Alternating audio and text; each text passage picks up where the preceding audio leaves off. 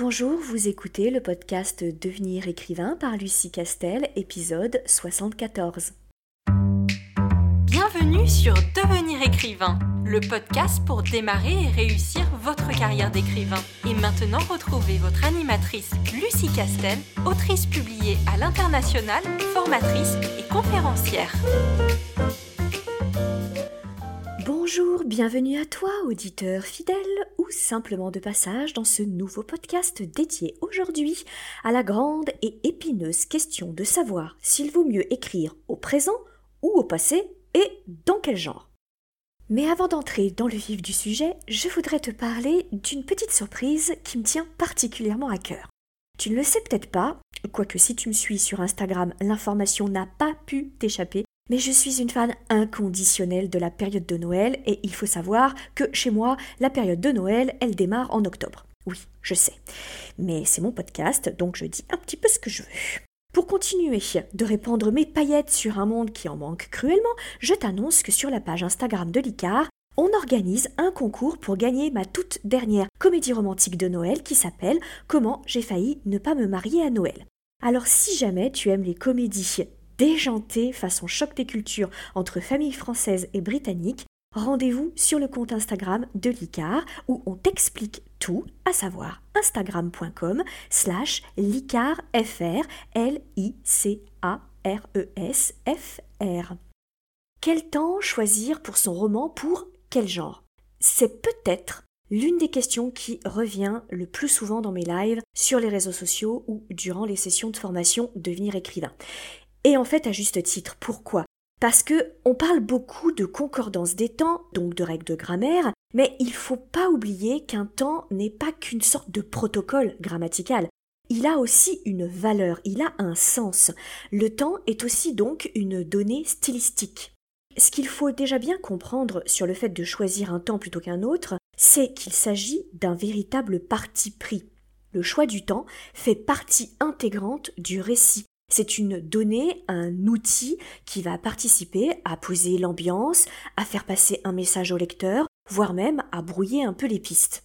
Alors la première chose que tu dois savoir avant de parler des valeurs de chaque temps, c'est qu'il n'y a aucun jugement de valeur à apporter au choix que tu feras d'employer un temps plutôt qu'un autre, et ce, quel que soit le genre littéraire. Il n'y a aucune hiérarchie à faire entre un récit qui est fait au présent et un autre qui serait fait à l'imparfait. Tout comme il n'y a aucun genre littéraire qui s'épanouirait uniquement au présent, ou au contraire uniquement au passé, ou qui se vendrait, ou qui plairait parce qu'il est fait au présent ou parce qu'il est fait au passé. En tant qu'auteur, et donc créateur de l'histoire, tu restes libre d'employer le temps que tu veux, et ce n'est pas parce que tu écris une aventure contemporaine à l'imparfait que ce sera mal ou illogique, ou moins vendeur. Ou encore, si tu écris une narration qui se déroule sous le règne d'Hatshepsut, pardon, mon podcast, mes références, hein, c'est ma pharaone préférée. Bref, ce n'est pas parce que tu écris cette histoire euh, qui s'est passée euh, moult décennies avant la nôtre, et que tu décides de la faire au présent, qu'on va juger que c'est illogique, idiot, euh, complètement à côté de la plaque. La seule chose importante à conserver en mémoire, c'est que si tu choisis le présent ou le passé, il faut le faire pour une bonne raison c'est-à-dire la tienne, c'est-à-dire qu'il faut y réfléchir. En d'autres termes, il faut que tu connaisses la valeur de chaque temps afin de savoir si le sens auquel renvoie tel emploi de tel temps correspond plutôt à ce que tu as envie de mettre en place pour cette histoire-là. Par exemple, si tu fais le choix d'un récit au présent, c'est clairement que tu veux instaurer une sorte d'immédiateté de l'action et un raccourcissement de distanciation entre le lecteur et le narrateur. Le présent a cette faculté de raccourcir le lien entre lecteur et narrateur et de placer le premier au cœur de l'action. En effet, le présent exprime entre autres, hein, c'est-à-dire pas seulement, hein, je suis en train de, de résumer un peu le truc, mais entre autres, il exprime plutôt un fait qui se déroule au moment où on parle. Donc, l'action décrite au présent a lieu au moment où le narrateur intradiégétique ou extradiégétique la raconte. C'est en ce sens qu'il raccourcit la distance entre le lecteur et le narrateur. Alors si je faisais un parallèle avec le cinéma, tu sais que j'aime bien faire des parallèles avec le cinéma ou avec la bouffe, Ce serait un peu comme les scènes de combat du film Gladiator. Le réalisateur ici filme caméra à l'épaule et cet effet est destiné à plonger le spectateur dans le chaos des scènes de combat comme s'il n'y avait plus du tout de distance, comme s'il n'y avait plus l'intermédiaire de l'écran, de la salle de cinéma, de la caméra du réalisateur et que le spectateur se trouve dans l'arène au milieu euh, du euh, bordel violent de l'altercation avec euh, le protagoniste Maximus. Quand tu décides de choisir d'écrire ton roman au présent, et encore une fois, quelle que soit la timeline choisie, tu peux très bien faire des flashbacks durant ton roman, c'est-à-dire avoir plusieurs timelines, tu peux très bien faire un flashback au présent lui aussi. Il te suffit euh, de te servir d'autres euh, outils stylistiques pour indiquer au lecteur que tu es en train de changer d'époque. Bah, par exemple, tu changes de chapitre, tu changes de lieu, tu changes de protagoniste, etc. Mais tu peux conserver l'action au présent pour continuer de maintenir euh, cette immédiateté, même si tu te retrouves sur un temps reculé. Quelle que soit euh, la timeline, peu importe, quand tu décides de choisir d'écrire ton roman au présent, c'est que tu veux que le lecteur ressente cette impression de réel, d'immédiateté et de proximité. C'est un temps qui peut aussi être intéressant avec un, un narrateur intradiégétique puisque dans ce cas-là, le lecteur découvre l'intrigue et l'aventure évidemment à travers les yeux, l'esprit et l'émotion d'un personnage. Parce que celui qui raconte l'histoire fait aussi partie intégrante de l'histoire. C'est la définition d'un narrateur intradigétique. Ça peut être une façon de créer plus facilement un lien entre le lecteur et le personnage qui raconte l'aventure. Et tu peux aller plus loin encore en décidant de faire un récit à la première personne. Donc non seulement tu as un récit à la première personne, mais en plus il est fait au présent. Encore une fois, j'insiste, tu peux avoir recours au présent pour un récit contemporain, comme un thriller contemporain par exemple, ou une romance ou de l'urban fantasy, mais tu peux aussi faire le choix d'un récit au présent sur du polar historique, qui se euh, passerait par exemple à l'époque de Sherlock Holmes, ou à l'époque euh, d'Hercule Poirot, ou même de la fantasy. Alors là, on est carrément dans un monde soit très très très très très euh, passé, soit très très très très futur ou même de euh, la science-fiction.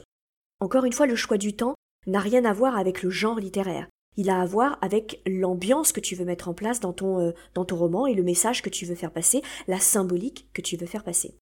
L'autre grand temps très souvent utilisé par les auteurs est le récit à l'imparfait.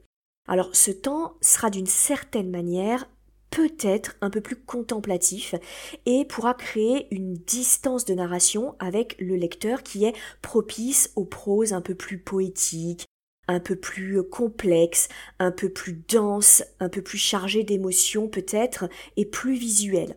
L'imparfait est un temps qui convient aux actions non limitées dans le temps, entre autres, c'est-à-dire dont on ne sait pas euh, quand elles commencent et euh, quand elles se terminent. Par exemple, il contemplait l'océan, elle laissait voguer ses pensées, etc ou encore aux descriptions et aux mises en place de décors, euh, comme par exemple c'était un jeudi noir et lourd, comme ceux que l'hiver new-yorkais sont seuls capables de créer. Voilà, on est euh, dans, ce type de, prose euh, très clairement.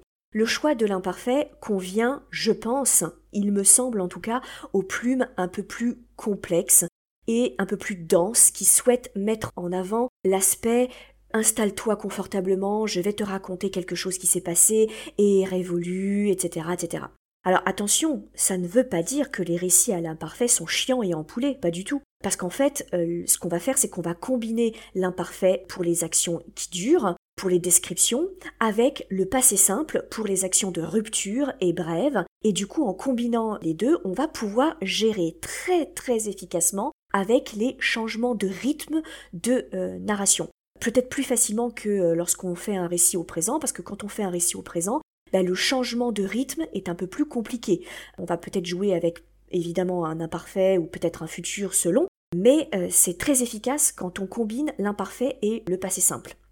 Très clairement, je pense que quand on, on, est sur un emploi de temps combiné imparfait passé simple, on est peut-être un peu plus sur une impression de mise en scène, en quelque sorte de style plus recherché, plus littéraire. Et une fois de plus, hein, ce que je suis en train de te raconter, euh, c'est pas du tout un jugement de valeur. Euh, moi, j'aime tout autant euh, les récits très concis, très percutants, sans fioritures, qui sont ciselés à la serpe et qui vont droit au but. Et, et là, le présent s'y prête particulièrement. Mais j'aime aussi des récits un peu plus complexes, un peu plus ample, un peu plus, un peu plus dense. On dirait que je suis en train de parler de vin, euh, parce qu'il s'avère que je suis aussi très amatrice de vin, mais, euh, mais voilà, c'est ce que je veux essayer de te faire comprendre, c'est que il n'y a pas de bon ou de mauvais choix, il n'y a pas de récit à l'imparfait qui serait le récit prosaïque, le récit poétique recherché avec les vrais auteurs derrière, ceux qui savent vraiment écrire, et puis le récit au présent qui serait fait par ceux qui ne savent pas écrire, et la vas-y que je te pousse, et, et comme on veut absolument pas, mais alors pas du tout. C'est juste que j'essaye de donner des qualificatifs d'ambiance pour te faire comprendre la différence de valeur entre le choix d'un temps au présent ou d'un temps euh, au passé, mais encore une fois, ça dépend ton récit et ça dépend ce que tu veux faire passer comme euh, euh, message. Si tu veux une action un peu plus violente, un peu plus percutante, le présent va être très efficace. Si tu veux quelque chose d'un peu plus contemplatif et plus dense, peut-être que l'imparfait sera plus judicieux, encore que euh, là euh, c'est de la linguistique, hein, donc euh, même les linguistes sont pas d'accord entre eux hein, dans, l'analyse des grandes œuvres, c'est vraiment des pistes de réflexion que je soumets à ta sagacité et à ton analyse. Si je te cite mon exemple, moi j'écris mes polars, qui sont des polars historiques, hein, puisqu'ils se passent dans l'entre-deux-guerres et juste après la Seconde Guerre mondiale, et j'écris ma fantaisie à l'imparfait. C'est mon style de prédilection, clairement c'est celui dans lequel je me sens le plus à l'aise, alors que mes feel good, eux, sont plutôt au présent. Et cela dit, là, je suis actuellement en train de travailler sur un récit euh, de littérature générale, hein, donc euh, ce qu'on appelle le, grand non-genre fourre-tout de Blanche, et euh, je suis à l'imparfait. Donc, tu vois, enfin voilà, et encore une fois, j'ai choisi ces temps pas par hasard, c'est parce que je, je veux exprimer quelque chose. Alors peut-être que je serai la seule à le percevoir, mais en tout cas, c'est le message que je veux faire passer.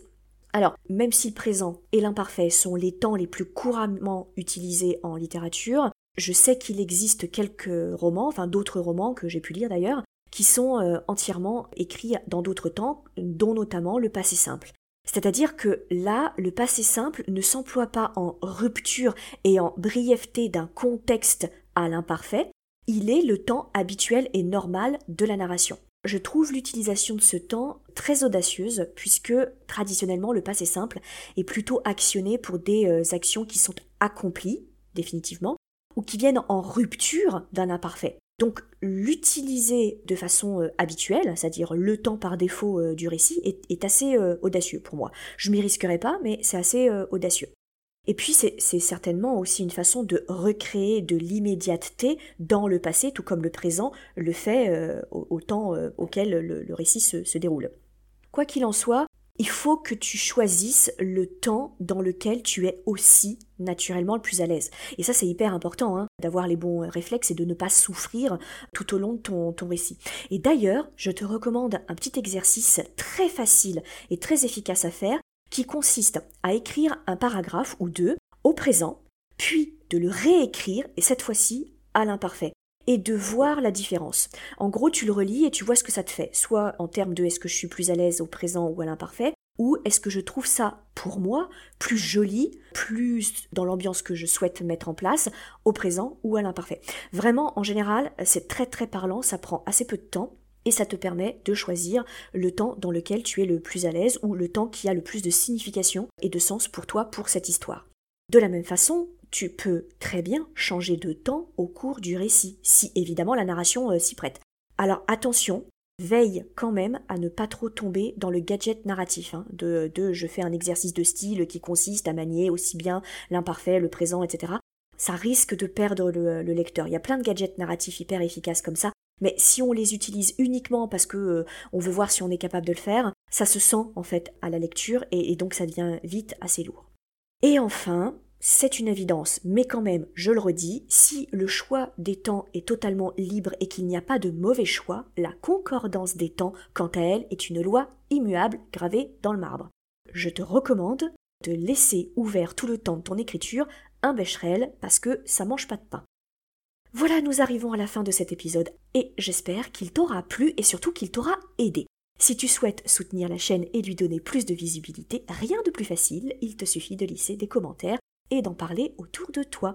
En attendant notre prochain rendez-vous, je te souhaite une bonne semaine remplie d'aventures et d'écriture.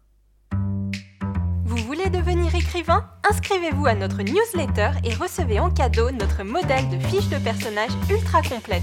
Chaque semaine, découvrez nos conseils et une bonne dose de motivation. Rendez-vous sur licar.fr, l i c a r e.